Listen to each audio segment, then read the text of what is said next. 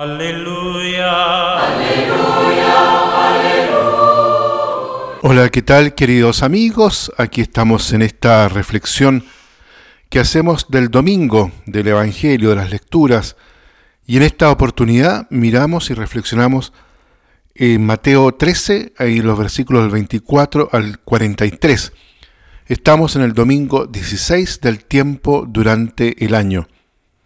Y quizás el versículo que resume justamente este Evangelio es lo que nos propone el leccionario, donde dice, dejen que crezcan juntos hasta la siega. Las lecturas que la liturgia en este domingo nos propone para nuestra reflexión, nuestra meditación, ciertamente contiene el núcleo más profundo y más clarificador de todo el mensaje del Evangelio. Quizás una de las preguntas que más inquieta a la inteligencia del hombre es la presencia del mal en la historia, en la vida, su origen y su propósito. Solo respondiendo a estas preguntas puede el hombre sacar luz para la solución del problema del sentido de su existencia.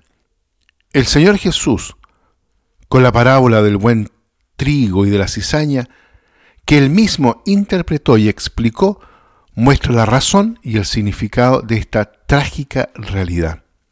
En primer lugar, afirma claramente que existe el mal, está presente y es dinámico en la historia de las personas, en la historia de la humanidad.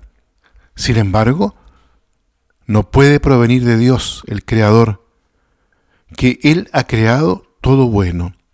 Dios es el sembrador del buen trigo. Primero con la creación misma, que es radical y positiva, y luego con la redención, porque el que siembra la buena semilla es el Hijo del Hombre. La buena semilla son los hijos del reino. El mal, como dice el Evangelio, proviene del enemigo y de quienes lo siguen.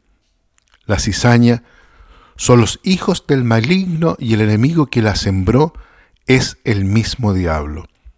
Aquí, queridos amigos, nos enfrentamos con ese dilema de la libertad que Dios le ha regalado a los seres humanos.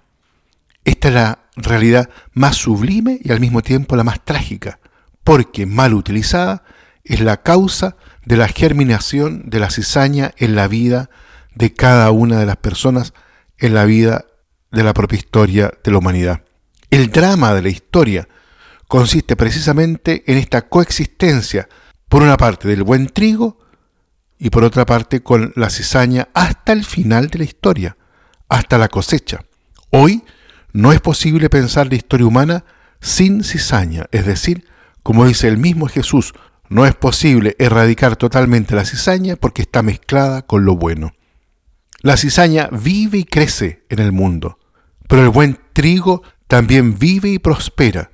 El grano de mostaza también crece y se desarrolla hasta convertirse en un árbol frondoso y hospitalario.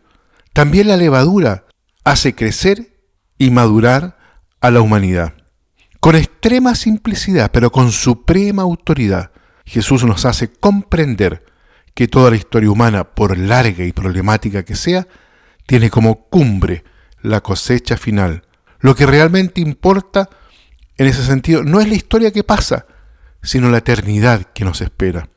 Es por eso que las lecturas de este domingo nos invitan, por lo tanto, yo diría, en tres direcciones fundamentales para nuestra vida. Nos orientan. Primero, debemos esforzarnos por ser trigo bueno y sembrar trigo bueno continuamente, eliminando todo lo que pueda causar daño, confusión, mal ejemplo, instigación al mal. Más aún debemos esforzarnos porque la cizaña se convierta en buen trigo en la medida de lo posible. Todos tenemos un gran ideal y una empresa magnífica por lograr. Segundo, debemos escuchar atentamente las inspiraciones que el Señor hace sentir cerca de nuestra vida, aquella que nos dan solo la perspectiva de la felicidad eterna. Es fácil y natural en nuestras oraciones insistir más bien en intereses temporales y de este tiempo. Pero como dice San Pablo en la segunda lectura de la Eucaristía, el Espíritu viene en ayuda de nuestra debilidad. porque ni siquiera sabemos pedir como conviene. Por lo tanto, el Espíritu mismo intercede insistentemente por nosotros, con gemidos inefables, y el que escudriña los corazones sabe cuáles son los deseos del Espíritu. Y por último, siempre debemos mantener viva y ferviente la fe en el Señor, porque como dice el libro de la sabiduría, Dios juzga con mansedumbre y gobierna con gran indulgencia. Bien, queridos amigos, los invito entonces para que en este domingo nos dejemos interpelar por esta lectura del Evangelio, que en el fondo muestra por una parte también la paciencia de Dios, la paciencia de Dios que hace madurar y crecer también en medio de nuestra historia personal y de la humanidad, nos hace crecer y madurar como trigo bueno, fecundo y abundante. Utilicemos bien nuestra libertad, tomemos nuestras decisiones en conciencia, a la luz de la palabra de Dios, que siempre nos insta a caminar hacia el encuentro definitivo con Él. Que Dios los bendiga a todos y a cada uno. Aleluya. Aleluya. Aleluya.